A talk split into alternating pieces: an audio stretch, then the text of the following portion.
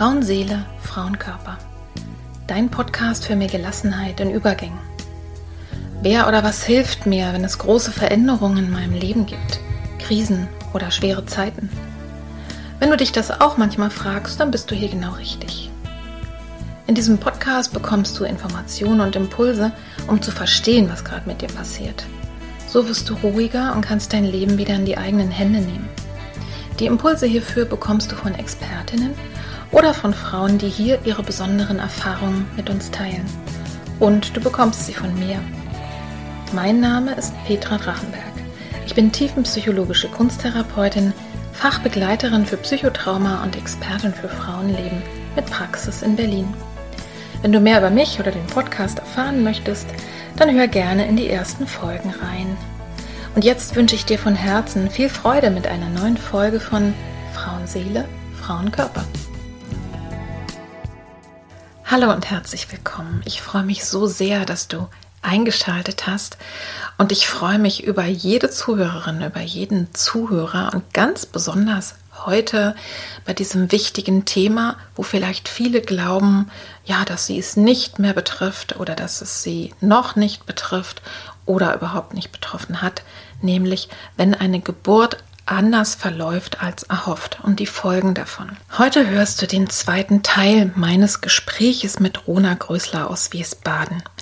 Rona ist Geschäftsführerin im Frauengesundheitszentrum Serona und beschäftigt sich schon seit Jahren intensiv mit herausfordernden Geburten und wie Frauen und Familien danach am besten geholfen werden kann. Im ersten Teil sprach ich mit Rona über Frauengesundheit und sie erzählte uns ihre eigene Geschichte, aus der wir schon ganz viel über Geburt und Trauma und dessen Verarbeitung lernen können. Diesen ersten Teil kannst du dir vorher anhören, wenn du möchtest, musst du aber auch nicht, weil die Folge hier steht heute eigentlich für sich und den Link zum ersten Teil, den findest du in den Show Notes. Heute nun im zweiten Teil des Gespräches geht es ganz hauptsächlich eigentlich darum, dass es Zeit, Liebe und Achtsamkeit braucht. In einer traumasensiblen, achtsamen, herzlichen Geburtshilfe, aber eben auch, wenn die Geburt anders verlaufen ist, als man sich das so erhofft hat. Die Folge ist also nicht nur interessant für dich, wenn du selber vielleicht die Erfahrung gemacht hast oder wenn du schwanger bist und dich schon mal vorbereiten möchtest, sondern auch für alle anderen Menschen, die damit direkt oder indirekt betroffen sind und auch für Fachpersonal. Dich erwartet Folgendes hier heute. Woran merke ich, dass eine Geburt mehr als nur anstrengend war und das Abwarten alleine nicht hilft. Wann brauche ich wirklich Hilfe? Und das sind natürlich auch Fragen, die auch Angehörige durchaus äh, sich stellen können, wenn sie sich Sorgen machen, vielleicht um eine Frau, die vor kurzem oder längeren geboren hat und doch sehr verändert wirkt. Wie kann denn eine ganzheitliche Hilfe und Unterstützung aussehen? Also was fördert die gesunde Verarbeitung? Was hat einen positiven Einfluss auf Körper, Geist, meine Psyche, meine Familie? Und das Schöne ist, Rona hat ein Netzwerk gegründet in Wiesbaden und wir erfahren eben nicht nur viel über so psychische oder psychologische Verarbeitung, sondern auch ganz viel über so soziale Dinge und alles, was drumherum einfach noch von Bedeutung ist. Und wir sprechen darüber, was Frauen tun können, wenn sie traumatisierende Vorerfahrungen haben aus ihrer Kindheit oder Jugend oder irgendwann vorher, was sie also präventiv tun können, um eine Retraumatisierung, das heißt also das Wiederbeleben dieser Erfahrung unter der Geburt zu vermeiden. Wir kommen auch auf ein Thema, wo Runa auch aufruft, wer also damit Erfahrung hat oder Ideen hat, gerne sich mal an uns zu wenden, nämlich wir sprechen darüber, wann und wie ich denn mit meinem Kind oder auch gegebenenfalls zum Beispiel mit Geschwisterkindern über diese besondere Geburt sprechen kann. Ein ganz, ganz wichtiges Thema, weil wir nämlich bei dem Sprechen über die Geburt wirklich auch ja, Anker setzen und Informationen und, und so Glaubenssätze bei unseren Kindern setzen. Und wir sprechen über unsere Vision. Wie kann denn eine achtsame, eine traumasensible und eine herzliche Geburtshilfe für alle aussehen? Und zwar nicht nur für die Schwangeren und die Gebärenden, sondern auch für die Familien und vor allen Dingen für das Fachpersonal. Also lass dich mal ja überraschen von dem, was wir da alles so zu besprechen haben. Das heißt, auch diese Folge ist wieder ein Plädoyer für achtsame und traumasensible Geburtshilfe und was wir damit meinen und wen das alles betrifft, das erfährst du hier. Und jetzt wünsche ich dir ja gute offene Ohren für unser Gespräch und bis gleich.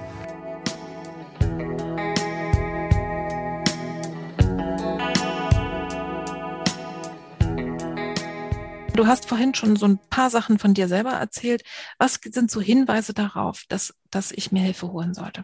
Schlafstörungen zum Beispiel, unabhängig mhm. davon, ob das Kind jetzt wach ist und gefüttert werden muss. Ja. Angst, Angstzustände, ja. ähm, Vermeidung des Krankenhauses. Mhm. Ich möchte gar nicht nochmal dahin. Ich will auch, oder ich, es liegt irgendwie auf meinem Weg, ich mache einen um Umweg. Mhm. Ähm, Wut, Enttäuschung, äh, Gefühle, die, die einfach immer, immer so, so brodeln, die nicht so richtig nachlassen. Mhm. Ähm, auch Neidgefühle gegenüber den Geburten, die mir berichtet wurden, äh, werden von meinen, auch von meinen engsten Freundinnen oder auch im Bekanntenkreis oder Kolleginnenkreis, was total normal ist, mhm. weil, wie gesagt, da etwas noch ist, wo was gerne betrachtet werden will, damit es integriert werden kann. Wir wollen, wir wollen ja gut leben können, ja. Also unser mhm. ganzer, unser ganzes System, unser ganzer Körper ist darauf ausgerichtet, dass es uns gut geht. Deswegen, das ist immer ein proaktives Handeln unseres Körpers und so dürfen wir das auch verstehen oder unserer Psyche, ne? Also es mhm. ja. immer eine Hinwendung, eine Einladung zur Hinwendung. Genau. Es kann aber auch sein, ich spüre mich nicht, ich fühle mich abgeschnitten, Mhm. Ich kann mit mir keinen Kontakt aufnehmen. Ich verstehe mich gar nicht selber. Ich weiß gar nicht mehr, wer ich bin. Ich bin außerhalb meines Stresstoleranzfensters, ne? Also entweder mhm. sehr untererregt, immer müde, immer also so ein depressive Schübe rein, mhm. oder ich bin sehr erregt, ich bin also über über da drüber, ja, ich bin immer gleich auf 150, äh, 180 sagt man ja eigentlich. Schnell in Rage, schnell außer sich. Daran ist das eigentlich gut mhm. gut merkbar, ne? Und dass die diese Regulation unglaublich schleppend läuft oder auch verzögert oder gar nicht richtig anläuft. Mhm. Ja, also dass sich das hält. Es hält. Es gibt mal wieder gute Tage, aber wenn man sich sozusagen so einen Durchschnittswert nehmen würde von, von eins ganz mies und zehn super geil und es ist alles sozusagen unterhalb einer, einer sechs oder um, um sechs so drumrum, mhm. dann weiß ich, da ist Handlungsbedarf. Naja, was, was ganz oft schon mal der erste Start überhaupt ist, äh, wenn man anfängt, sich zu fragen, sich wirklich zu fragen, wie geht es mir? also meine, das ist so banal, aber tatsächlich ist es, das tut im Übrigen uns mhm. allen gut, ja. immer mal eine Rückmeldung zu kriegen, wie geht's mir gerade? Ja, und manchmal sind es so die simplen Sachen, das mache ich ganz häufig bei mir in der Therapie, dass ich sage, wie geht's dir auf der Skala von eins bis zehn? Eins ist, ich habe mich mal gerade hierher geschleppt und zehn ist, je, wo sind die nächsten Bäume, die ich ausreißen darf? Genau. Und dann kannst du dich natürlich noch fragen, das finde ich auch nochmal wichtig. Wie bin ich denn sonst in meinem Leben? Ne? Vielleicht bin mhm. ich auch eher so ein bisschen, äh, sagen wir mal, eher so immer so im mittleren Bereich. Das ist auch okay. Aber wirklich zu spüren, wenn sich da was verändert. Ne? Und wenn, genauso wie du gesagt hast, also dass sich gegebenenfalls, dass es auch sich nicht, ja, auf Dauer nicht ändert. Ne? Was manche Frauen auch berichten, ist, dass sie, und das ist sehr, sehr Schuldgefühl behaftet, dass sie irgendwie keine Beziehung zu ihrem Kind aufbauen können. Dass sie mhm. das Gefühl haben, hm, ja, ich versorge es, aber lieber habe ich mir immer anders vorgestellt. Mhm. Ja, was ja auch total verständlich ist, denn hm. dieser Überlebensmodus, der lässt den, den, den dorsalen Vagus gar nicht so richtig wirken, ne? wo unsere, mhm. unsere Bindung ja quasi auch drüber unter anderem auch funktioniert und auch Ausschüttung von Oxytocin. Wenn das keinen Platz hat, können wir uns auch ganz schlecht verbinden. Ja, ja. ja. Ne? Und eben tatsächlich, also das, das, das ist psychologisch gesehen äh, sowieso hochkomplex, aber, äh, aber eben auch, was körperlich passiert. Ne? Genau, also es ist ja. ganz viel, finde ich auch nochmal wichtig, jetzt an der Stelle auch nochmal zu verstehen, wenn wir über traumatisierende äh, Geburt sprechen, dann heißt es eben nicht, es muss irgendwas super duper Schlimmes passiert sein, sondern mhm. tatsächlich in meinem Gehirn ist die Notfallreaktion ausgelöst worden und das hat, macht etwas anders anschließend. Ne? Und diese Hilfe, da machen wir nämlich die, die Biege gleich mal hin. Die Hilfe besteht darin, es erstens anzuerkennen, dass es so ist und zweitens dann zu schauen, was kann ich denn dafür machen, um mich zu regulieren. Mhm. Also wie kann denn Hilfe und Unterstützung überhaupt aussehen? Weil ich ne, kann ja nichts mehr dran ändern, dass es so mhm. gewesen ist, wie es war. Mhm. Ähm, antworte ich dir gleich drauf. Ich würde gerne noch einen Satz, noch etwas nachschieben. Ja. Zu den Schuldgefühlen, weil auch die haben natürlich ganz stark in mir gewirkt ähm, und kann mir ein ungefähres Bild davon machen, ähm, was das auch bedeutet. Und deswegen finde ich diese, äh, das hat mir, hat mir auch total geholfen, dass diese Folgen von solchen ähm, herausfordernden Situationen, traumatisierenden Situationen, ähm, die Folgen davon ganz normal sind auf der Verursachung von unnormalen Situationen, die normalerweise nicht zu unserem Leben gehören. Ja. Ne? Das hat mir große Erleichterung gebracht, weil ich da ein Stück weit von dieser Verantwortung mal raustreten konnte. Ja. Ja. So, äh, genau. Jetzt war deine andere Frage, wie kann solche Unterstützung aussehen, ne? Genau. Also ich finde, aktuell passiert da schon einiges, also im privaten Kontext grundsätzlich würde ich sagen, unabhängig davon, ob die Geburt herausfordernd war oder nicht, finde ich, kann man im privaten Kontext das schon so gestalten, dass diese, diese ersten Wochen, Wochenbett, diese Honeymoon-Zeit, dass das auch wirklich so eine explizite Zeit ist für die kleine Familie, um mhm. anzukommen, um sich ja. wirklich auch kennenzulernen, damit auch der Rhythmus stattfinden kann, dass sich alle körperlich auf ihren einzelnen Zellen stoffwechselmäßig kennenlernen können, einspielen können und ein Rhythmus passieren kann. Oder ein guter mhm. Baustein für Rhythmus passieren kann. Und nicht so viele Störfaktoren von außen, so sehr es auch wunderschön ist, äh, sozusagen die neuen Ehrenbürger oder die neue Ehrenbürgerin anderen zu begrüßen, aber wirklich sie klein, diese kleine Gruppe so sein zu lassen, wie sie ist. Und dafür kann man in der Nachbarschaft schon mal was kochen, vor die Tür stellen. Es kommt jemand, macht die Hausarbeit. Herrlich. Oder es gibt Möglichkeiten bei der Unterstützung von den ganzen Ämtern, alles, was so an, anfällt, sozusagen Bodengänge mhm. zu erledigen. Das ist so eine wunderbare Unterstützung. Das wünsche ich jeder jungen Familie.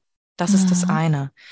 Und darauf weisen wir auch immerhin schon in der Schwangerschaftsberatung, welche Möglichkeiten es gibt, dass das halt nicht dazu, nämlich dazugehört, bevor man in so ein Loch fällt. Wenn man gut vorgesorgt hat, weiß man schon, ah, Dienstag kommt Frau Müller und bringt mir lecker Essen. Super. Ja, die weiß natürlich Bescheid. Ich versuche zu stillen. Also kein Kohl, kein Chili, kein Knoblauch.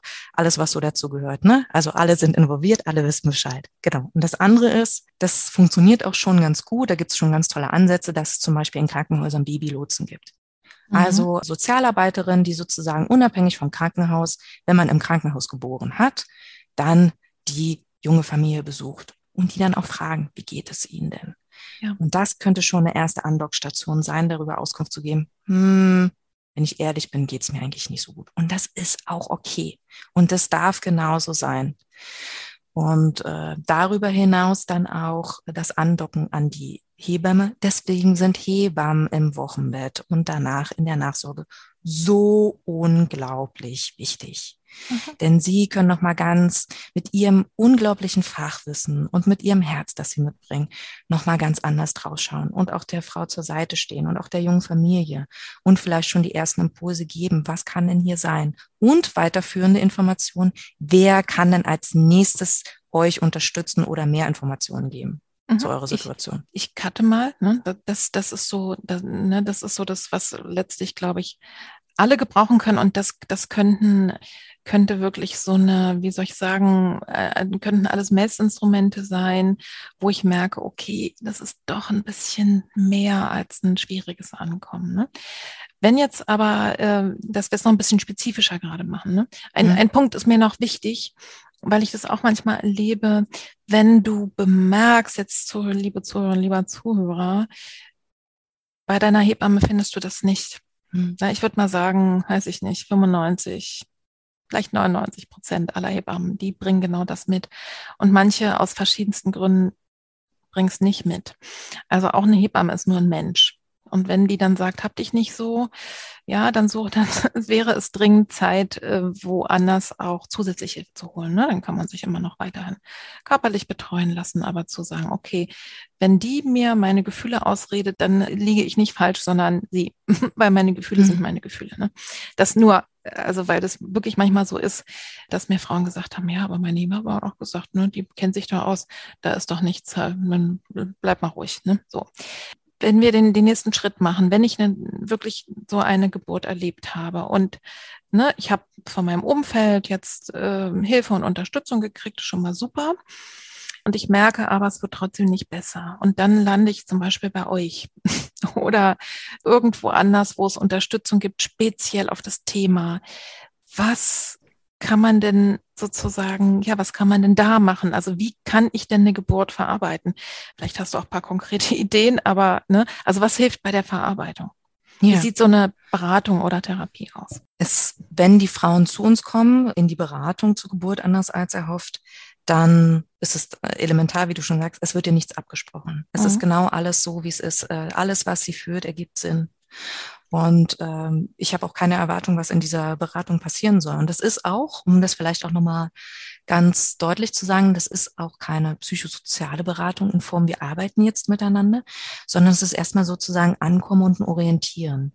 Und wenn die Frau sozusagen mir ihre Geschichte erzählen will und welche Teile auch immer und in welcher Form auch immer, dann frage ich sie, ob, ähm, ob sie gerne meine Perspektive auf das Gehörte mhm. haben möchte.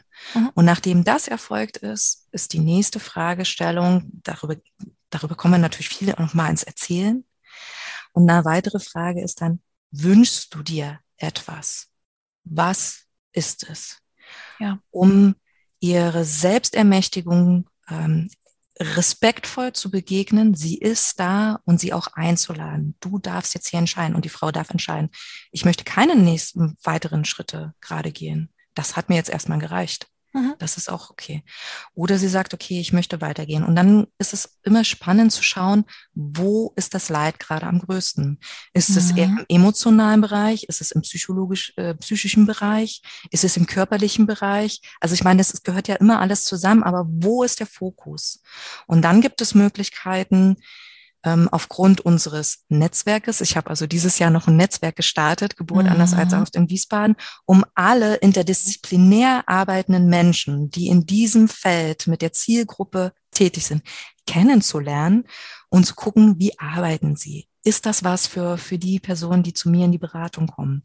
Und wenn es das ist, was kann ich dann den äh, Frauen, äh, Vätern ähm, denn schon mitgeben und Kindern, die geboren wurden? Ne? Was erwartet sie dann da? Also ich stelle sozusagen, wenn das gewünscht ist von, von den Menschen, die Rat suchen, ich stelle ihnen das sozusagen schon vor. Und da bin ich immer noch am Explorieren, wer da noch alles dazu gehört. Ich habe ich hab Psychotherapeuten dabei, Traumatherapeuten. Also die therapeutische Schiene laufe ich gerade ab. Es gibt aber auch Osteopathen, Heilpraktiker, Physiotherapeuten, also ganz, ganz unterschiedlich und eben auch explizite Fachfrauen nochmal wie emotionelle Erste Hilfe. Ne? Ja, wenn die Kinder so viel schreien, äh, dass man einfach sagt, ich werde hier schon aus dem Grunde alleine verrückt. Ganz genau, ganz genau. Ne? Und dann können sie auch immer wieder zurückkommen. Das ist das Fantastische. Das heißt, sie nehmen Angebot an, zum Beispiel jetzt von außen. Sie können aber auch eins von innen nehmen. Also wir haben zum Beispiel für, ähm, traumasensibles Yoga. Wenn jemand weiß, okay, es betrifft mich körperlich, ich gehe da jetzt mal so zart rein, damit ich mich wieder spüren kann. Und ich weiß, ich werde jetzt nicht überfordert. Da ist ein ganz geschützter Raum, mhm. in dem mhm. ich mich sachte, langsam meinem Körper wieder wohlwollend zuwenden kann, dass wir uns ein bisschen austauschen, mein Körper und ich. Ja. Oder eben auch ähm, bestimmte Baby-Massagekurse, dann die angeleiteten Gesprächskreise. Ne?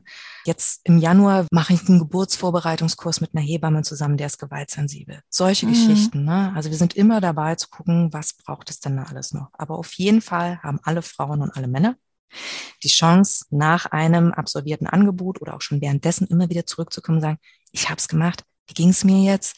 War es das Erhoffte? Was hat sich vielleicht gerade gezeigt? Brauche ich noch was? Brauche ich was anderes? Mhm. Oder war die Betreuung vielleicht doch nicht so ideal für mich? Ne? Aus welchem Grund auch immer. Ist auch eine ganz wichtige Information. Also ich verstehe das so, man kann sowieso erstmal, und das ist eben, du redest jetzt von Zirona und ich glaube, das mhm. ist in vielen anderen Städten auch in so einer Ehefamilienberatungsstelle zum Beispiel, ne? Oder eben auch an spezifizierten oder eben im Frauengesundheitszentrum. Zumindestens, wenn ich da anlaufe und die bieten da nicht selber was an, wissen die bestimmt, wo sind die Expertinnen dafür, ja. ne? Also wo ja. es gibt zum Beispiel auch in Berlin dieses Netzwerk psychosomatische Gynäkologie beispielsweise, ne? mhm. ne? Wo, mhm. äh, wo ich auch mit dabei bin, wo man dann in so einer Datenbank auch äh, zum Beispiel Gynäkologinnen findet und Gynäkologen, die so ein bisschen ganzheitlich denken. Und mhm. was ich mhm. bei dir jetzt gerade so verstanden habe, das fand ich ganz schön, weil ich war schon längst wieder auf, auf der Therapeutenebene. Also mal zu erklären, wie kann so eine ne, Geburt verarbeitet werden? Wie mache ich das denn? Hast du das, äh, hast du einfach diesen Riesenschritt darunter und davor, wie so ein Körbchen oder wie ein Gefäß, was diese eine Situation, die mich so weggekickt hat, eigentlich hält. Ne? Also mhm. wir haben ja vorhin über Ressourcen und Sicherheit gesprochen. Das ist wirklich so, wenn ich die das kann gar nicht genug sein. Ne? Mhm. Man, es kann gar nicht genug sein, was ich an Unterstützung und Hilfe kriegen kann, weil das kann nämlich passieren, dass wenn ich wirklich wieder ganz sicher in mir bin und in meinem Umfeld, dass sich das quasi auch von alleine verarbeitet. Ne? Das tut's ja häufig auch. Also ich sage auch mal, die, die Hauptarbeit liegt eigentlich zwischen den Therapiestunden. Ne? Wir geben mhm. nur Impulse. Und was du jetzt gerade beschrieben hast, ist dieses wunderschöne Wissen. Es hat eine, eine Geburt, die anders war als erwartet, hat etwas gemacht mit meinem Körper, hat etwas gemacht mit meinem Geist, hat etwas gemacht mit meiner Psyche. Mhm. Und auch mit dem gesamten Familiensystem. Mhm. Und all diese Aspekte dürfen auch anschließend wieder versorgt werden. Ne? Ja. Hast du ja gesagt, warme Suppe, zu merken, ich bin eingebunden, ich muss ja auch nicht alles alleine machen. Ne? Das ist, kommt einem vielleicht so simpel vor. Oder häufig, ich finde auch Körperarbeit ist völlig mhm. unterschätzt.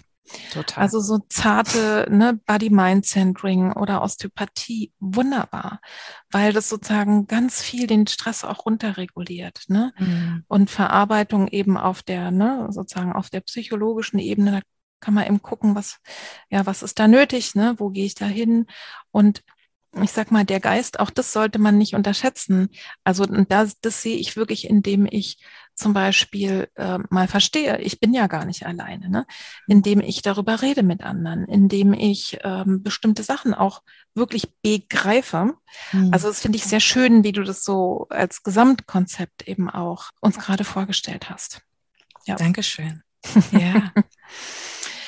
wenn du mal die möglichen Auswirkungen nochmal, also wir gehen nochmal ins Systemische, die möglichen Auswirkungen auf Kind, Partnerschaft und die gesamte Familie, einschließlich der schon geborenen Kinder. Fällt dir dazu noch was ein? Was da vielleicht noch wichtig ist nach so einer Geburt?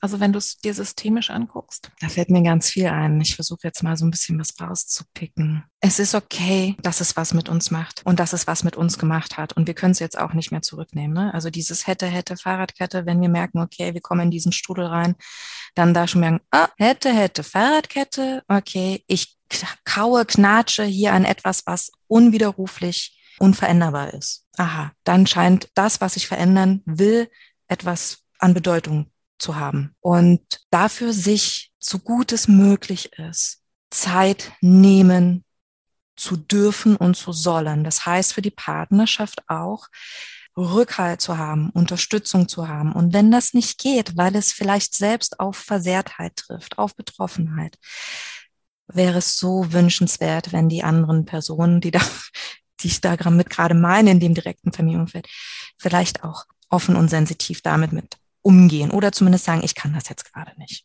Ne?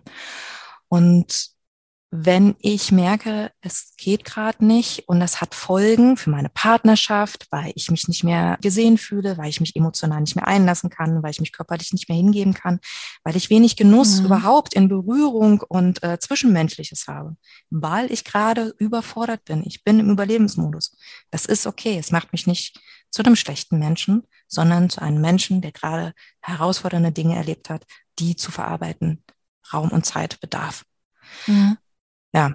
Und dass das was mit dem, mit dem Kind macht oder mit den Kindern, weil eine Geburt erlebt man ja nicht alleine. Damit dann auch in die Verantwortung zu gehen, zu sehen, okay, ich kann mich gerade nicht gut kümmern, ich kann nicht so feinfühlig sein, ich kann nicht so zugewandt sein. ich brauche Hilfe. Okay, ich brauche jetzt Hilfe. Ganz klar zu sagen, wenn es in so eine gefährlichen Situation geht, sich wirklich Unterstützung mit reinzuführen. Und das ist auch in Ordnung, ne? Hm. Es ist, gehört mit zu dieser Überlebensgeschichte. Du hast ja gerade von der emotionellen ersten Hilfe auch gesprochen. Ne? Also mhm. wenn die Kinder zum Beispiel sehr, sehr, sehr, sehr doll und lange schreien. Mhm. Und ich glaube, wir alle kennen den Unterschied zwischen so ein bisschen schreien, weil ich Hunger habe oder, ne, sondern man wirklich merkt, da ist was im Argen. Und da ist im Grunde genommen die, es gibt auch in fast allen Städten sowas, es nennt sich dann Schreibaby-Ambulanz. Mhm. Das klingt zwar doof, aber Emotionelle ja. Erste Hilfe ist tatsächlich der Unterbegriff. Ich werde einen Podcast dazu auch verlinken da kriegen die Kinderhilfe, aber du eben auch, ne, als, mhm. als Familie. Und das, das ist schon mal ganz, ganz wichtig.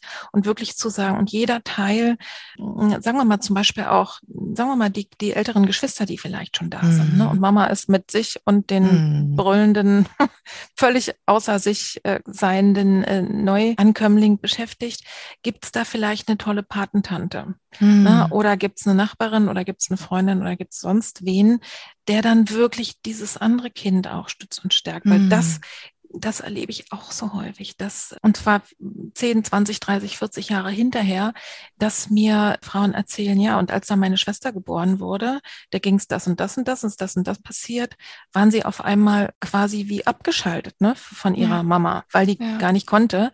Und ja. das im Blick zu behalten äh, und einfach zu sagen, okay, und dann braucht jetzt eben, ne, vielleicht ist es dann, vielleicht kann aber der Papa da mehr machen oder einfach immer wieder, ist eigentlich das Gleiche, wie wir vorher gesagt haben, Umfeld und zu verstehen, verstehen, das ist, das war mir nochmal wichtig, es betrifft aber alle. Ja. Und auch so ein Vater, äh, der bei der Geburt dabei war und nichts tun konnte.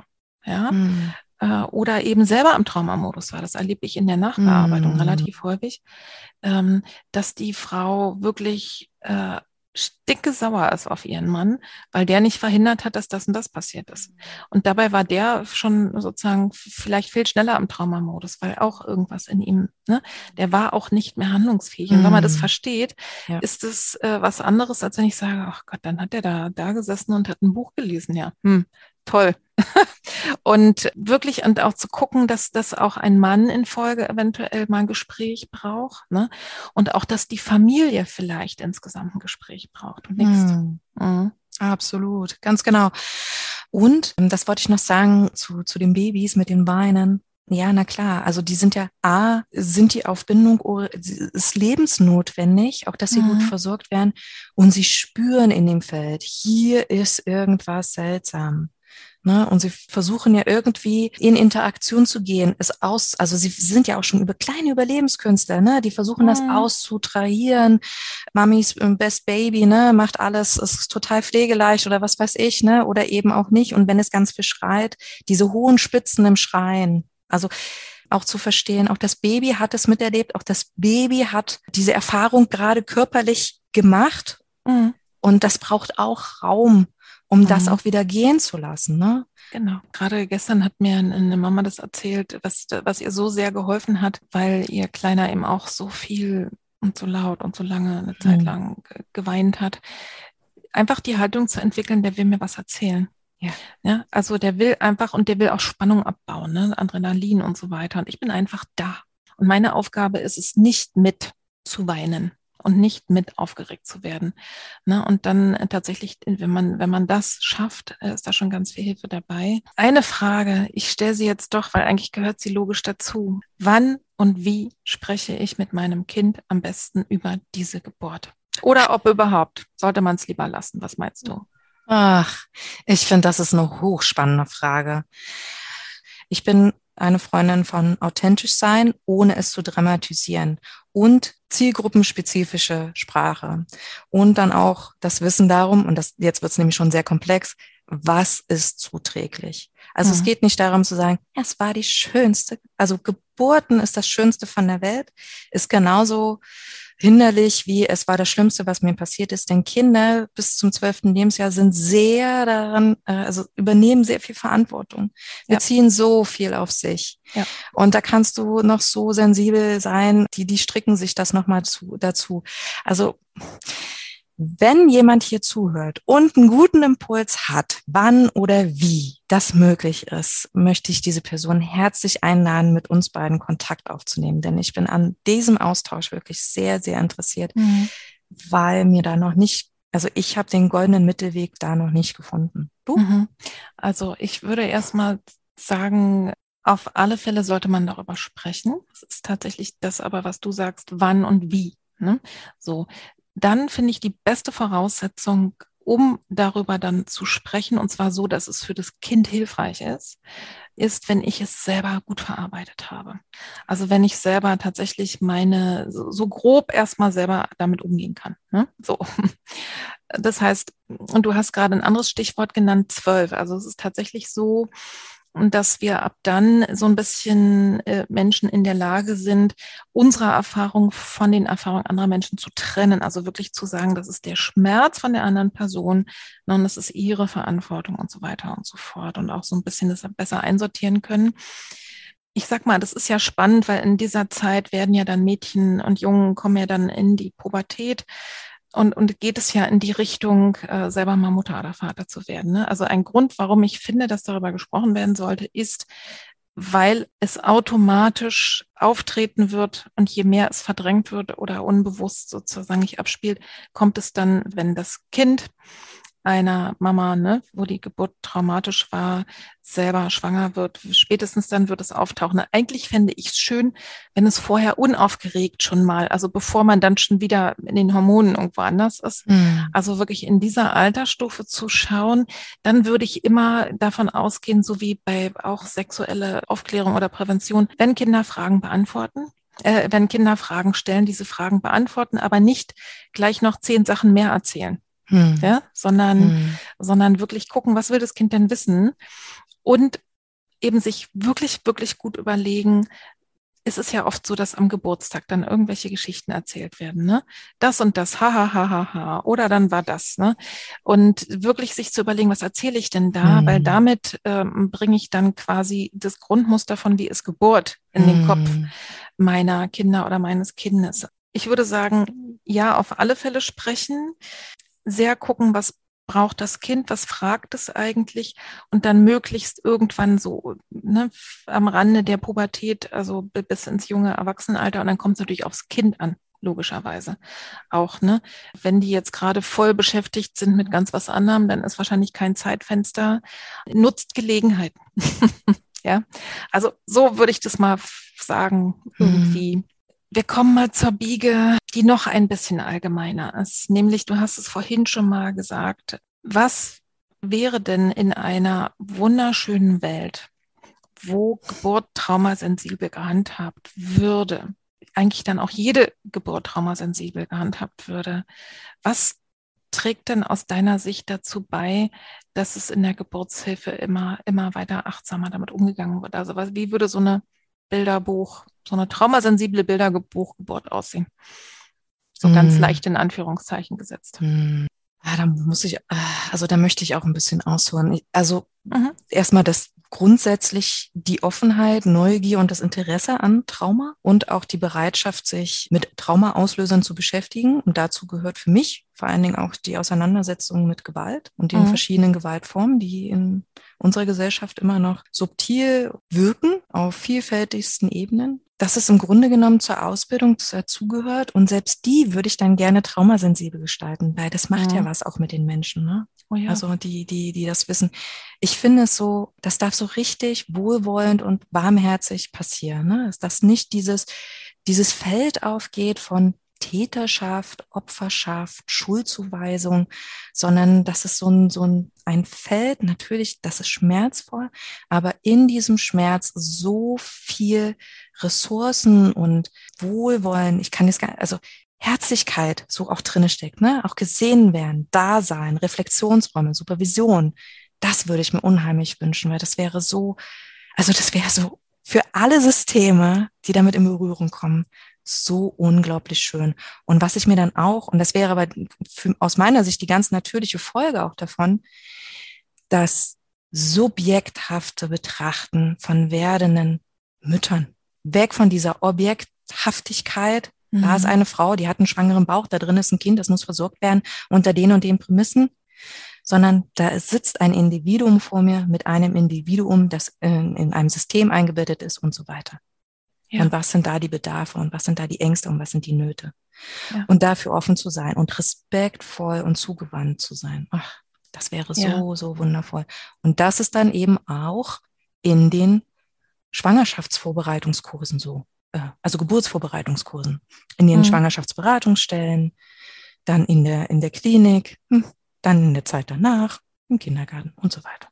Mhm. Ja, also ich habe jetzt gerade verschiedene Gedanken. Ich versuche mal gerade, welchen, welches Fädchen ich aufgreife. Also zum einen, das, das erleben, glaube ich, viele Frauen auch, ne?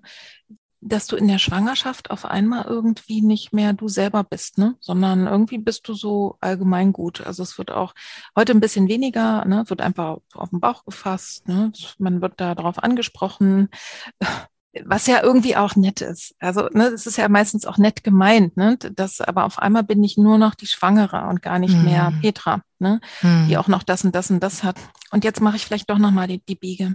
Dass wirklich dieses Wissen in die Welt kommt. Also, und ich glaube, es braucht ganz viel Weiterbildung auf all diesen Ebenen, von denen du gerade sprichst, und aber auch ein Wissen in allen anderen, die ja. einfach ne, Schwangere, äh, selber schwanger sind oder Partnerin oder Partner mhm.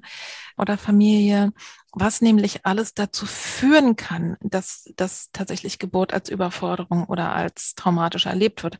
Und da ist ein Punkt dieses, dass ich auf einmal quasi wie ein Gefäß behandelt werde, weißt du, wie mhm. so ein mhm. Topf und da ist ein Braten drin.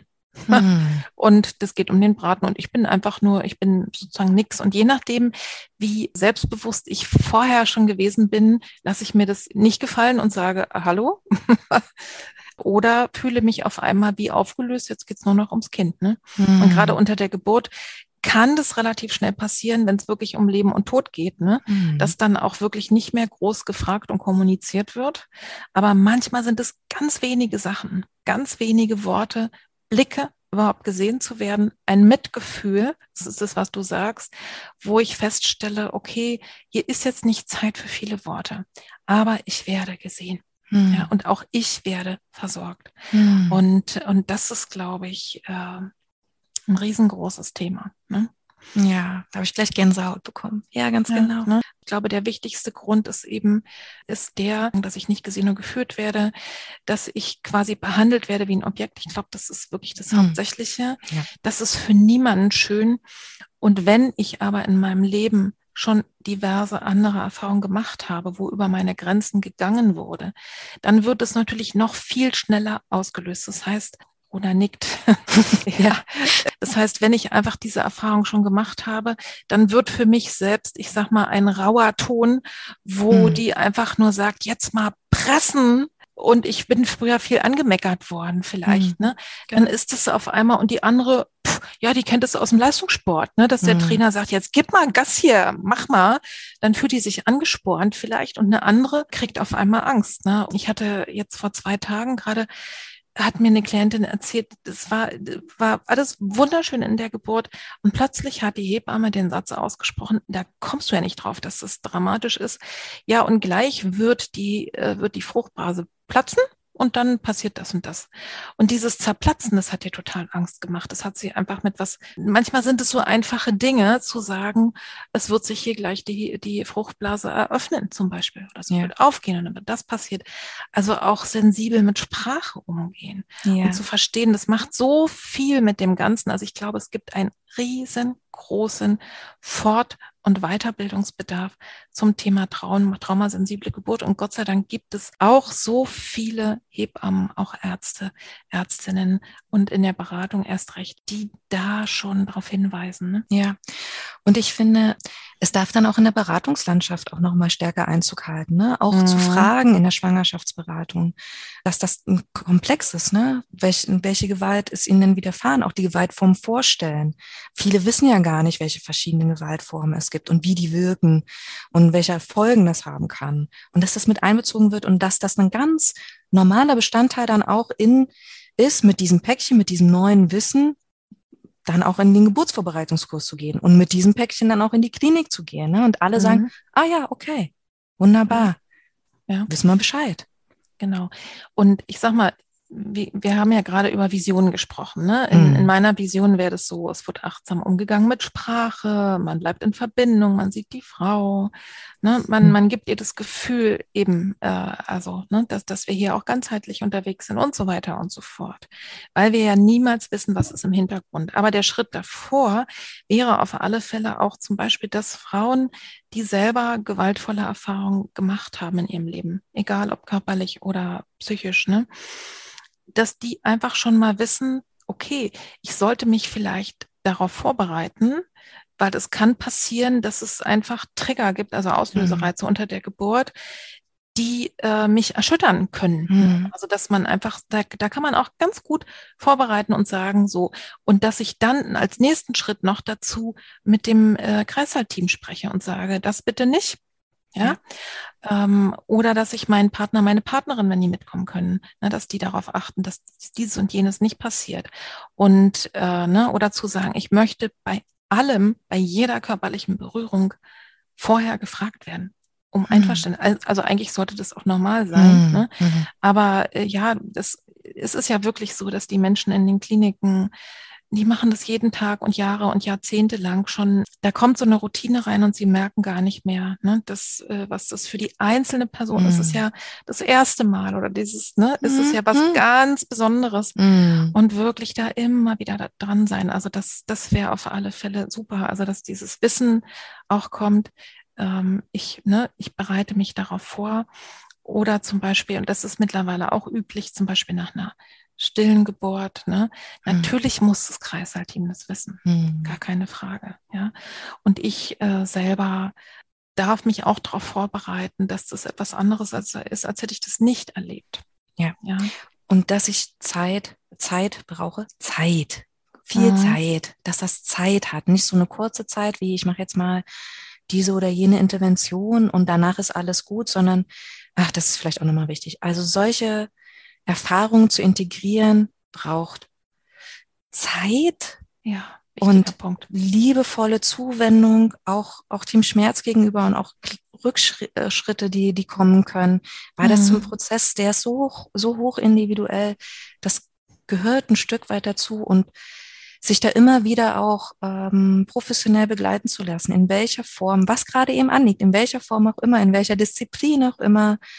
Und Ach so, und das würde ich mir wünschen noch neben der, der traumasensiblen Fortbildung, dass alle auch wissen, welches Netzwerk, welches Netz gibt's danach. Ne? Mhm. Und, und dass sie sagen können, okay, wir wissen, es ist irgendwas schiefgelaufen, aber wir haben es gespürt, was wäre ja auch schon toll, ne? Wir haben gespürt, es kann sein, da ist bei Schritt Ihnen was zurück. Hier, ja. ähm, hier äh, gibt's äh, einen wunderbaren Flyer oder hier gibt's einen wunderbaren Podcast oder hier gibt's äh, ja eine wunderbare Telefonnummer. Nehmen Sie gerne Kontakt auf. Aber dass sozusagen die Frau, das Baby, die Familie nicht danach fällt ins Bodenlose. Ja. Ja. ja, ja. Also es endet eben, das wäre schön, ne? wenn, wenn das nicht nur endet mit der Geburt, sondern dass man sagt, okay, ne, anzuerkennen, da ist jetzt tatsächlich etwas schwierig gelaufen. Ja, auf alle Fälle. Ne? Mhm. Im Übrigen kleines Randthema. Sehr, sehr häufig sind äh, Hebammen und erst recht Hebammen, Schülerinnen, aber auch Hebammen und auch Ärzte und Ärztinnen selber traumatisiert von Geburten, die manchmal einfach aus schicksalhaften Gründen ne, hm. Dramatisch und traumatisch ja. sind. Auch das zu verstehen. Also das wäre zum Beispiel auch nochmal ein Punkt an, in Richtung der Profis, dass die selber auch verstehen, es kann auch mir passieren, auch ich bin ein verletzbarer Mensch. Ja. Und habe dann die Verantwortung nicht nur für mich, sondern auch für meine Klientin, für die, meine Patientinnen, für alle, mit denen ich zu tun habe, dass mein Trauma bearbeitet wird, damit ich es nämlich, äh, damit ich überhaupt in den Situationen fühlen kann. Ne? Mhm. Denn jemand, der traumatisiert ist, äh, zum Beispiel durch eine Geburt und dann in andere Geburten kommt, wird wahrscheinlich aus rein äh, sozusagen Schutzgründen sich abschalten, also dissoziieren. Da, da haben wir ja am Anfang ja. mal drüber gesprochen. Ne? Und dann kann ich gar nicht mehr mitkriegen, wie es den anderen geht. Ne? Ja. Und äh, also das ist, ich merke, wir merken beide, das ist ein riesengroßes Feld, das werde ich bestimmt auch nochmal aufgreifen. Aber da, da kann es noch einiges geben. Und es ist wirklich selbst wenn anschließend ein Arzt, eine Hebamme kommt, nochmal zu mir, wenn ich dann auf Wochenbettstation bin oder eben da auch ne, in, in dem Aufwachraum und nochmal sagt, so und so ist es gewesen, es musste sehr, sehr schnell gehen oder sich womöglich sogar entschuldigt. Dann, mm. Das es kann quasi so viel, ne, es tut uns leid, ne, dass wir nicht mm. mehr fragen konnten. Ne? Oder wie geht's Ihnen jetzt damit? Mm ne, sowas. Ich mm. meine, das ist jetzt, wir wissen, die sind alle im Zeitstress mm. und so mm. weiter. Aber es sind manchmal absolute Kleinigkeiten, mm. die dazu führen, dass ich auf einmal wieder im Hier und Jetzt ankomme und fühle, ich bin ja ein Mensch. Mm. Kein Objekt. Ne? Und da, da gibt es, glaube ich, noch eine Menge Sachen, die man die noch viel besser werden können. Genau. Ja, da ist ganz viel Entwicklungsraum. Und weißt du, Petra, genau, ich meine, das hat, das war auch ein Grund in dem Projekt, ne, Geburt anders als auf. Das ist ja eben nicht nur für Menschen, die geboren haben oder die geboren wurden, sondern die auch eine Geburt begleitet haben. Ja. Und natürlich so. sind da mhm. die Begleitpersonen als solche, die zum Familienkontext gehören, bedacht. Aber es sind natürlich auch die Leute damit reingedacht, die in diesem Feld arbeiten. Mhm. Okay. Für die ist die Beratung genauso gut offen. Alles klar. Und dann, das ist nämlich jetzt mein, äh, sozusagen mein super Übergang. Was bietet ihr denn, also ihr im Sinne von Serona, ne, aktuell an zu dem Thema? Und gibt es auch was Digitales? Weil ich denke, es werden vielleicht einige aus äh, Wiesbaden und Umgebung zuhören, aber wahrscheinlich auch ganz viele andere. Hm. Wir haben auf unserer Internetseite einen Reiter, der heißt Geburtsverarbeitung. Mhm. Darunter ähm, sind unsere ganzen Angebote gelistet und es reicht von ab Januar den ähm, gewaltsensiblen Geburtsvorbereitungskurs mhm. bis sensible Rückbildung mit Baby, ähm, Babymassage, dann äh, Gesprächskreise, Geburt anders als erhofft äh, und Kaiserschnitt mit und ohne Baby. Und das ohne Baby, das findet digital statt. Okay. Und das setzt aber aktuell, ich möchte jetzt, falls jetzt schon jemand sagt, super, super, super, und dann sich wundert, warum ist das gerade nicht auf der Homepage?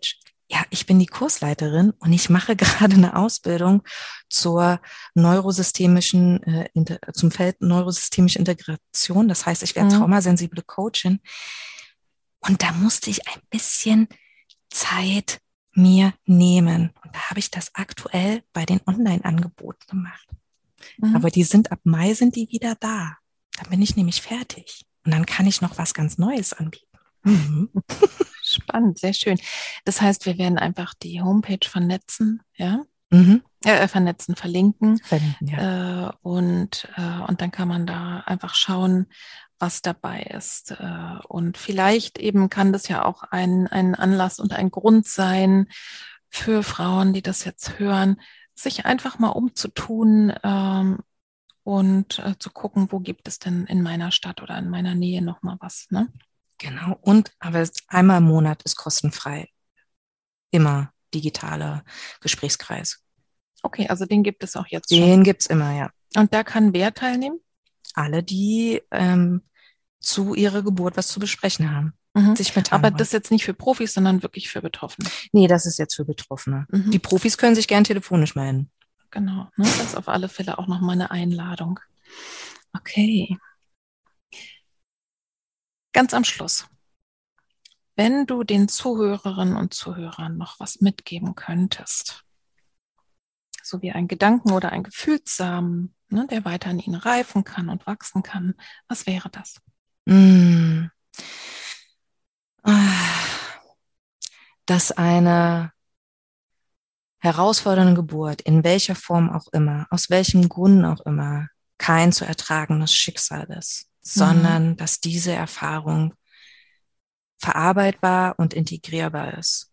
Und dass alle Schritte in diese Richtung, ähm, in Richtung Aufarbeitung und gewaltfreie Geburt dass die so wirkungsvoll sind und so nachhaltig, sowohl für uns selbst als auch unser Umfeld und alle Generationen, die nach uns kommen. Mhm. Ja. Ja. Und das ist auch super, ne? indem wir nämlich für uns selber sorgen und anerkennen, dass es so ist, wie es ist und dann für uns sorgen und uns auch mal helfen lassen, tun wir eigentlich ganz direkt was für die, für alle, die nach uns gebären. Ne? Ganz genau. Hm. Das ist tatsächlich, weil ich glaube, da ganz, ganz viel in diesem Feld auch noch Angst und Missverständnis und Unkenntnis sind. Und da sollten wir mal schön ja, den Weg bereiten. Und das haben wir heute mit diesem Podcast hoffentlich auch gemacht. Und äh, ich danke dir so sehr, dass du uns mitgenommen hast. Einmal, dass du uns deine eigene Geschichte erzählt hast, äh, aber eben auch, dass du uns teilhaben, dass du uns hast teilhaben lassen, einfach an deinem ja, riesigen Fachwissen. Vielen, vielen Dank, liebe Rona. Petra, es war mir so eine Freude, dass du mir diesen Raum ermöglicht hast, dass du mich angesprochen hast. Ähm, ich bin dir von Herzen dankbar für dein Interesse an dem Thema, an deinem Interesse an meinem Wissen, dass ich die Chance hatte, das hier mit dir zusammen zu besprechen und mhm. uns zu zeigen. Ich glaube, dass das ist für mich auch sehr schön, weil ich merke, okay, da gibt's Interesse und da gibt's Bedarf. Und ich mache das nicht nur ins Blaue hinein. Also da bin ich mir ganz sicher. Es gibt Interesse mhm. und Bedarf. Und was, glaube ich, jetzt schon dabei rausgekommen ist, vielleicht auch andere Profis, die sagen, Mensch, ich habe hier ein Frauengesundheitszentrum oder keine Ahnung, ein Nachbarschaftsheim. Auch bei uns gibt es wahrscheinlich Frauen und Familien, die mit dem Thema zu tun haben. Wie mache ich das? Äh, ich glaube, die mhm. können sich einfach mal bei dir melden. Ne? Also, sagen, also auch Fachaustausch ist denkbar. Und wir schauen mal, wir beiden, was wir außer Tanjas Buch und ein paar Podcasts, die mir jetzt schon einfallen, die ich verlinken werde, was wir vielleicht sonst noch Hilfreiches in die Show Notes setzen können und natürlich eure Homepage auch. Also, liebe Rona, ich danke dir und wünsche dir alles Liebe und alles Gute. Vielen Dank. Danke, das gebe ich gern zurück. Merci.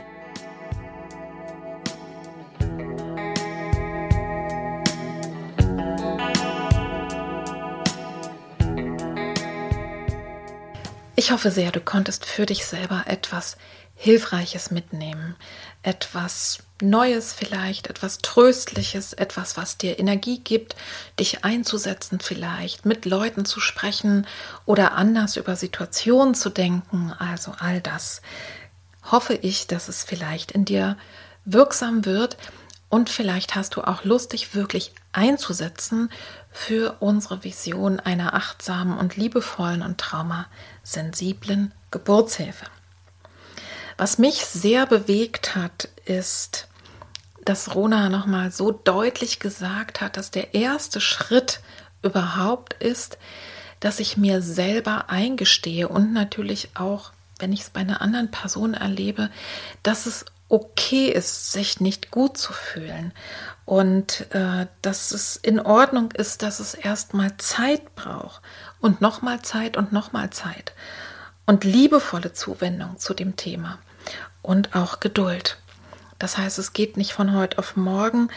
Und es braucht, wie viele andere Dinge auch, es braucht einfach Zeit, sich zu entwickeln. Und es kommt zum richtigen Moment meistens.